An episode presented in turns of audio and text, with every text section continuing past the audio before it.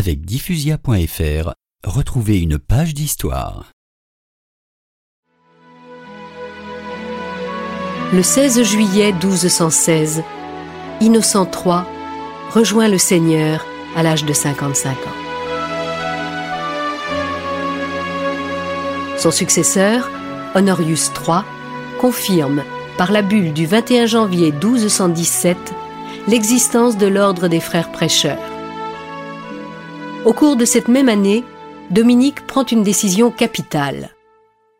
L'action de nos compagnons ne doit pas se limiter au sud-ouest de la France, mais elle doit se propager sur le monde entier.